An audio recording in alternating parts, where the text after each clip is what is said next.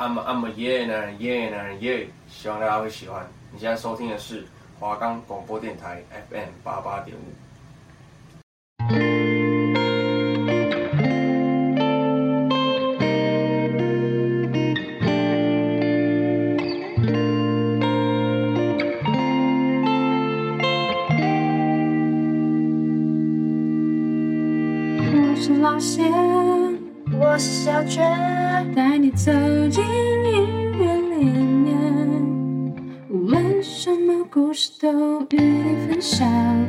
只要有你，因你而在。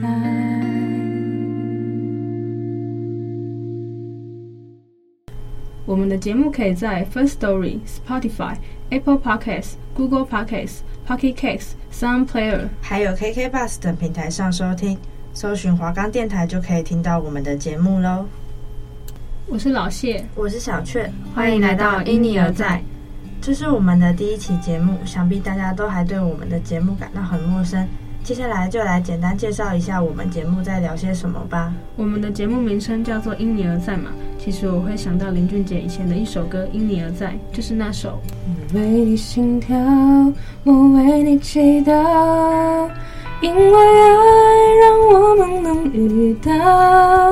哦，不过提醒一下，我们的节目名字《因你而在》的“因”是音乐的“音”哦，怕我们的听众朋友们搞错了。再说到为什么我们会想做音乐主题呢？我们的节目想要用轻松聊天的方式，带大家认识更多不同的歌曲、音乐人，跟我们的听众朋友分享更多音乐背后的故事。像是刚刚《因你而在》这首歌的创作理念，其实是当时林俊杰为了要谢谢那些在他出道以来一直支持他的粉丝、家人及朋友，他也凭借着这张专辑得到二十五届金曲奖最佳国语男歌手奖。因你而在这张专辑，其实找来不同的音乐人助阵，像是找来王力宏、五月天的阿信、苏打绿的青峰、大嘴巴的怀秋等等。除了歌手朋友外，也找来知名的填词家制作，《修炼爱情》、《黑暗骑士》等知名歌曲，都是收录在这张专辑之中。这张专辑除了在不同曲目上找来不同的音乐人参与以外，连 MV 设计都有小巧思。《修炼爱情》这个 MV 的真实故事，不知道你有没有听过？其实是源自于林俊杰高中时的回忆。在他高中时，有个女生一直暗恋着他，但他没有接受那个女生。不过那个女生也没有灰心，每天还送早餐到他家楼下。直到某天，林俊杰在报纸上看到了关于空难的新闻，而报纸上刊登空难罹难者的遗物中，看到了他曾经送给那个女生自己的照片，才知道那个女生过世了。之后，他请报社将照片归还给家属。直到高中毕业典礼那天，他收到了由班导转交的一封信，而信中放的那张照片。所以后来林俊杰才以《修炼爱情》这首歌以及 MV 怀念他的老朋友。我在新闻上有看到这个故事。我记得《修炼爱情》的 MV 还找来郭采洁来配旁白。但我们刚刚不是提到林俊杰拿到第二十五届金曲歌王吗？我们本周的主题就是那些金曲王者们。为什么说是那些金曲王者们呢？我们这期节目就要跟大家分享那些获奖无数的歌手们，以及分享他们拿奖的故事。讲到这里就不能不提起，在今年三十三届金曲奖以《Depart》这张专辑得到第四座最佳华语女歌手奖的蔡健雅，这也是她第十次入围最佳华语女歌手奖。不过，在她这次拿到最佳华语女歌手奖以前，阿妹张惠妹其实是跟她并列得奖最多次的女歌手，甚至阿妹入围过十四次的最佳华语女歌手奖。所以，今年金曲奖的一大看点就是想知道蔡健雅会不会破纪录，成为获奖最多次的女歌手。身为阿妹的粉丝，真的好希望她赶快出专辑啊！好啦，帮你祈祷阿妹赶快出新专辑。不过，说回《Depart》这张专辑，今年金曲奖入围了八个奖项。最后拿回了年度专辑奖、最佳华语专辑奖、最佳华语女歌手奖、最佳演唱录音专辑奖四项大奖，真的很厉害！大奖整个包办下来。其实《迪帕》这张专辑的创作理念是想要献给疫情时代的大家。疫情期间，我们不是很多事都不能做吗？像没办法出国，没办法好好放心的出去玩，很多活动像是演唱会、颁奖典礼之类的都延期或停办。我们是大学生嘛，上学期几乎都远距上课，也少了很多大学生活的体验。我们两个也都在前几周陆续确诊嘛，隔离的时候，除了身体的不适外，其实心理上也会觉得蛮无助的。没错，Depart 这张专辑是想要传达疫情当下世界的巨变及人们自主隔离的孤独状态。不管限制再多，心灵自由仍旧自由。希望大家能透过这张专辑，想象我们原本习以为常的自由生活。在讲到蔡健雅出道一直都是金曲常客，从她出道的第一张专辑以来，从二零零零年到今年二零二二年的金曲奖，几乎她出的每张专辑都有入围。蔡健雅从出道开始就是大家认为的创作型歌手嘛，我自己其实对于创作型歌手很佩服。我觉得自己创作出来的歌曲会使歌曲富含另外一种层次，能够表达自己的想法在歌曲中。对于歌曲的诠释上会有更深的体悟，这点是我认为普通诠释型歌手比较没有办法展现出来的地方。接下来我们来听一下这首蔡健雅的《Depart》。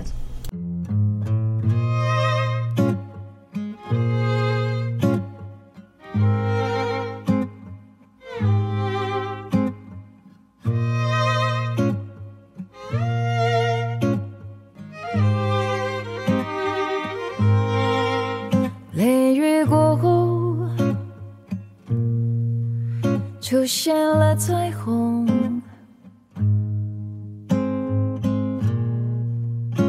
掀开被窝，终于可以出走，放松皱起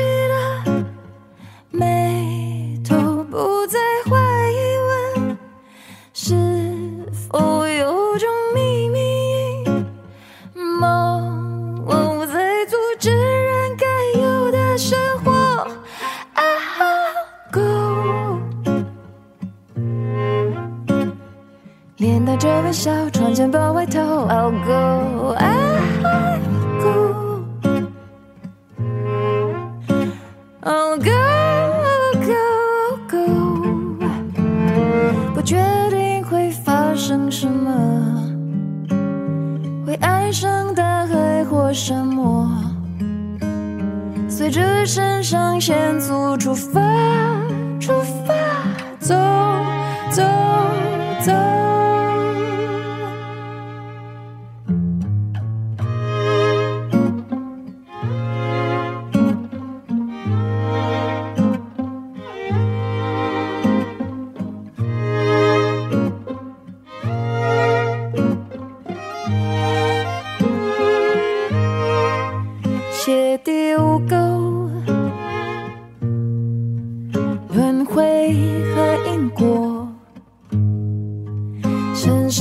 熟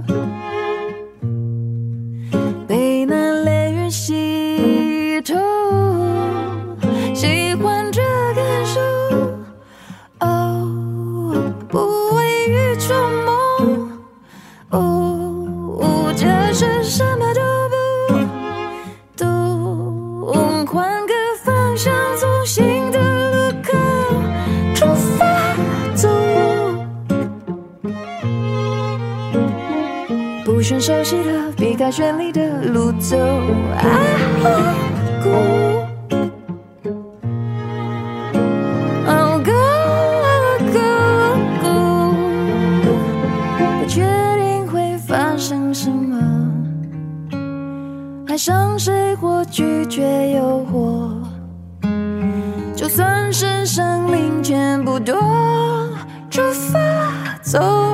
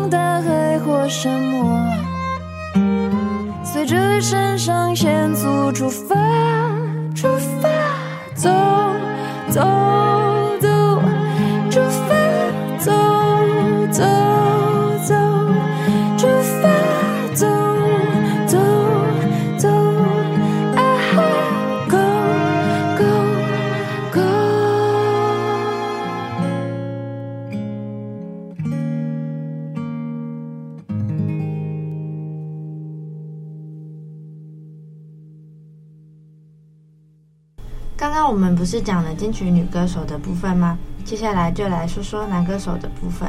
金曲奖华语男歌手获奖最多次的是殷正阳和陈奕迅，两个人都拿了三次的最佳男歌手奖。其中殷正阳拿了一五六届的金曲奖最佳华语男歌手，而陈奕迅则是在十四、二十六、二十九届获奖。殷正阳其实在第六届得奖后就表示不再参与角逐金曲奖了，音乐作品也跟着减少。虽然如此，但他已经创下了多项得奖纪录。后来他还有担任过金曲奖评审及评审团总召集人，之后就转战音乐剧及佛教音乐，近年来就比较少在幕前工作了。刚刚说到殷正阳在第三次得奖后就不再角逐金曲奖了嘛，也就是一九九四年，所以我们这个年纪的人可能对他没有太大的了解。对啊，但是陈奕迅我们就不可能没有听过了吧？他最近出了歌《孤勇者》在对岸很红，但我自己是比较喜欢他的老歌。对啊，我也是。而且陈奕迅是得奖及入围最多次的最佳华语男歌手，入围过九次的他就拿了三次奖项。不是要看这些歌手入围过的次数那么多，就觉得一定会拿奖。其实很多歌手入围的次数也很多，也没有得过奖。得奖真的很不容易啊。陈奕迅是香港人吗？其实除了金曲奖以外，他也是两岸三地中各大音乐颁奖典礼的常胜军。他曾在香港乐坛四大颁奖典礼中开创纪录，可见他在华语圈的地位。他的国语专辑《Special Thanks To》和《不想放手》曾分别获得台湾金曲奖、最佳流行音乐演唱专辑奖和最佳国语专辑奖，是第一个在台湾金曲奖上分别获得最佳国语男歌手奖和最佳国语专辑奖的香港歌手。之后也在二零一八年拿下二十九届金曲奖最佳国语男歌手奖及年度专辑奖。隔年，二零一九年凭《Love》入围金曲奖第三十届年度专辑奖，是唯一入选的粤语专辑哦。我觉得在华语圈好像找不到第二个陈奕迅的感觉，他的表演风格我觉得很特别。专业乐评人马欣这样形容他：他的声音很好，而且是活的，完全自由发挥，不是拼凑出来的。台湾歌坛流行口腔男声或美声基础派，但陈奕迅做了很好的示范，展现自然即兴的演出。接下来，我们来听一下陈奕迅的《K 歌之王》。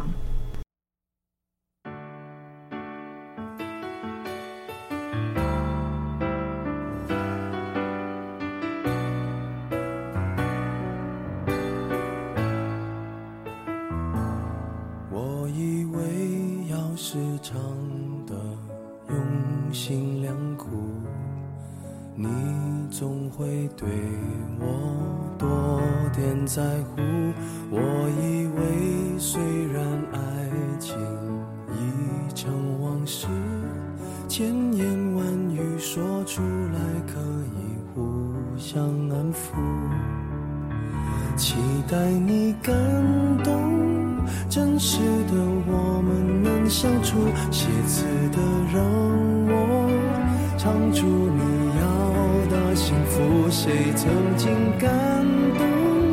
分手的关头才懂得离开排行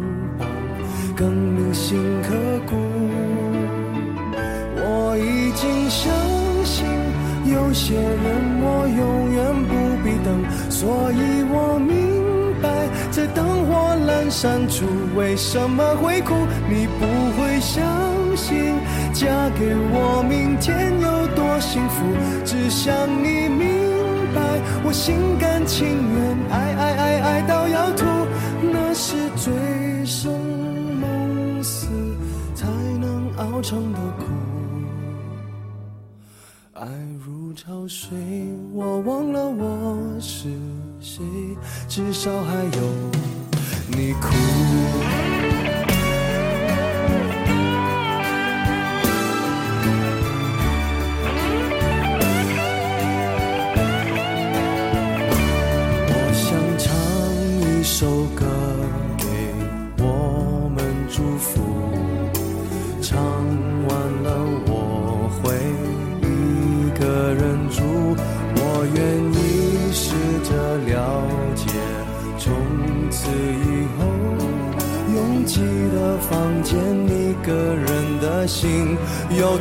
我已经相信有些人我永远不必等，所以我明白在灯火阑珊处，为什么会哭？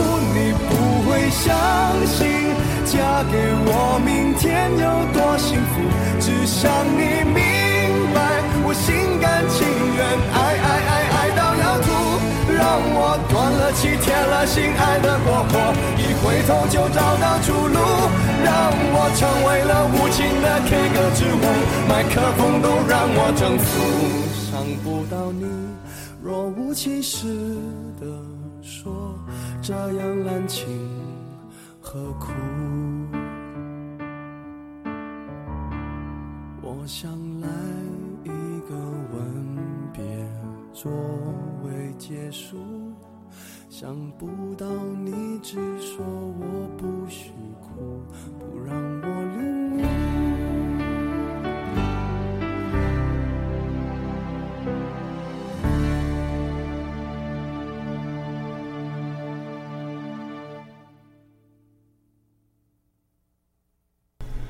最佳华语女歌手跟男歌手我们都聊过了，一首歌的组成除了歌手的演唱，当然还要有词曲才能成立。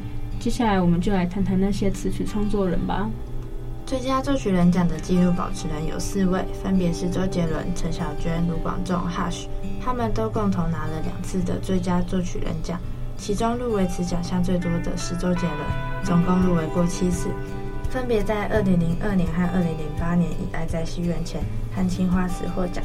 不过，除了最佳作曲人奖以外，周杰伦在二零零二年的专辑《范特西》总共抱回金曲的五项大奖。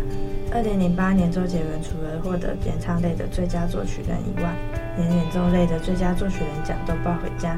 当年青花瓷也获得最佳年度歌曲奖。周杰伦的获奖事迹，我们可能讲一整集都讲不完。我自己是有事没事就爱听歌的人。就是像做作业啊、搭车的时候都一定要听歌，不然一定会觉得哪里怪怪的。而且我是很喜欢听老歌的人，周杰伦的老歌是我做作业的时候很爱播的歌，因为随机歌单都可以听很久嘛。但因为很常听，所以就没有觉得这几首歌这么有年代感。周杰伦的老歌大家真的都不会听腻，到 KTV 都还要点来唱的那种。周杰伦今年不是出新歌吗？我自己还是觉得老歌最对味。不过陈小娟大家可能就比较少听过。对啊，但他的作品都很厉害。他在二零零三年和二零零四年连续两年得到最佳作曲人奖，分别是莫文蔚的《爱》和桑梓的《叶子》。这两首歌都是我以前超喜欢的歌，但有点年代，不知道我们的观众朋友们有没有听过？卢广仲，我们在大一的校园演唱会有一起听到他的现场表演，真的有够好听。卢广仲分别是在二零零九年和二零一八年以作品《一百种生活》和《鱼仔》获奖。而且，二零零九年的他除了得到最佳作曲人奖以外，还得到了最佳新人奖。卢广仲的歌也是我会一直随机播放的，可惜今年三十三届金曲奖他都摃龟。不过没关系，他是最年轻的三金满贯得主。刚刚提到他以《一百种生活》一举拿下第二十届金曲奖最佳新人奖及最佳作曲人奖嘛。戏剧方面，则以《花甲男孩转大人》得到金钟新人奖及视帝宝座，之后在第五十七届金马奖以歌曲《刻在我心底的名字》夺得最佳原创电影歌曲，真的太神。最后再提到今年与去年和陈小娟一样连续两年抱回金曲奖最佳作曲人的 Hush，去年先以作品《安和》得到最佳作曲人奖，同时还为同志发声。我记得他在发表得奖感言时，对那些还在柜子里的人喊话，他说。不要急，不要怕，你的未来有机会握在你手上。至少今天我把金曲奖握在了我的手上。到今年，Hush 再以衣柜歌手得奖，我觉得蛮感动的。刚刚有提到周杰伦吗？说到周杰伦，就不能不提到他的御用作词家方文山。在周杰伦获得两次最佳作曲人奖的同时，方文山也获得两次最佳作词人奖。方文山与李宗盛都入围过十一次的最佳作词人奖，但获奖最多的其实是李宗盛哦。有华语流行音乐教父和百万制作人之称的李宗盛，总共获得过三次最佳作词人奖，分别以作品给自己的歌《山丘》、亲写的旧歌获奖。他也发掘了多位歌手，例如五月天、梁静茹、白安等等，都受过他的提携。他也被誉为自二十世纪八零年代以来，东亚及东南亚最重要的音乐制作人，给自己的歌这首歌我也很喜欢。李宗盛除了以给自己的歌得到二十二届金曲奖最佳作词人以外，也得到了最佳作曲人、最佳年度歌曲。《山丘》这首歌同样也得到了最佳年度歌曲奖。我觉得李宗盛的歌总是有一种历经沧桑的感觉，情感深厚而且细腻。我觉得他的风格很特别，好像是把歌词说出来的感觉，但又不会让人感觉别扭，是他独有的风格。最后，我们再来说说最佳团体奖。其实现在的金曲奖很多元，以前的最佳乐团几乎都是流行音乐的团体，像是五月天啊、苏打绿等等。但现在多了很多独立乐团，其实也不止最佳乐团奖啊。我也觉得，我也是会去从金曲奖中发掘一些我以前没有听过的歌的人。再讲回来，最佳团体奖，最佳团体奖的纪录保持的是五月天，他们入围过八次，就得到了四次的奖项。我记得小时候五月天只要一出新专辑，一定会有一两首歌大家都会唱，传唱度很高，而且金曲奖一定会都会入围超多。随便讲几首，像温柔啊、知足、我不愿让你一个人，我想大家应该都有听过。五月天总共入围过三十二次金曲奖，获得十二座奖座，真的很厉害。五月天跟周杰伦都是现在只要一出新专辑，讨论度都很高的音乐人。我们刚刚也有提到苏打绿嘛，其实苏打绿入围过八次，就得了三次最佳乐团奖，也很厉害。而且我们家也是苏打绿的歌迷，有很多他们的签名专辑，我姐还买了演唱会 DVD 来看，但他明明就在演唱会现场。当初他们以专辑《动未了》获得最佳团体奖之后，就宣布休团三年。我感觉超难过，后来还与他们的恩师林伟哲打官司，真的很心疼。还好他们还是有以余定密的名义继续发表新专辑，而且还好他们有打赢官司，把苏打绿拿回来。虽然不知道他们还会不会继续使用苏打绿这个团名，而且他们都用余定密这个团名重录一次以前的专辑了。只能期待他们跟五月天都继续带给我们脍炙人口的好音乐了。那接下来我们就来听听五月天的温柔。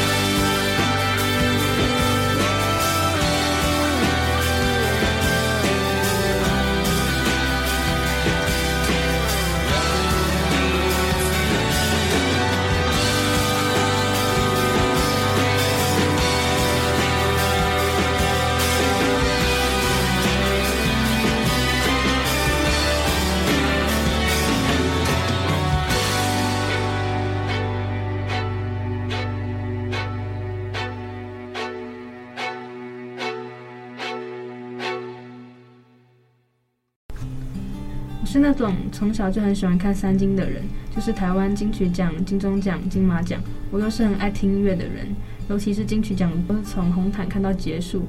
看那些为艺术奉献的人，心里会觉得与有荣焉。虽然根本不干我的事，但我几乎每次都会看到哭，不知道为什么。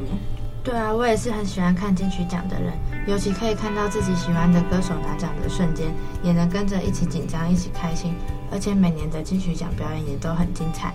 不过我记得这两年金曲奖结束后，不是都有人在吵说金曲奖越来越多没听过的歌手，很无聊之类的。我自己是觉得金曲奖项比较好。以前会被讲说不够多元化，后来增设了很多不同的奖项来分类华语、客语、原住民语，也多了一些演奏类、艺术类的奖项。其实可以让更多好音乐被看见，像是这两年的最佳新人 White、特拉奇，我觉得都是很棒的音乐人。我们的节目也到尾声了，其实第一次录节目蛮紧张的，而且第一期节目准备时间有点少，录制的有点仓促，但还是希望我们的听众朋友们会喜欢我们的节目内容。对啊，其实筹备的时候会担心我们内容会不会不够有趣之类的，希望我们接下来熟练了会准备的越来越好。如果我们的听众朋友有什么回馈或建议，也很欢迎跟我们说哦。我们的第一期节目就到这里啦。接下来几期节目，我们会带来更多好音乐。我是老谢，我是小雀，欢迎继续收听《因你而在》。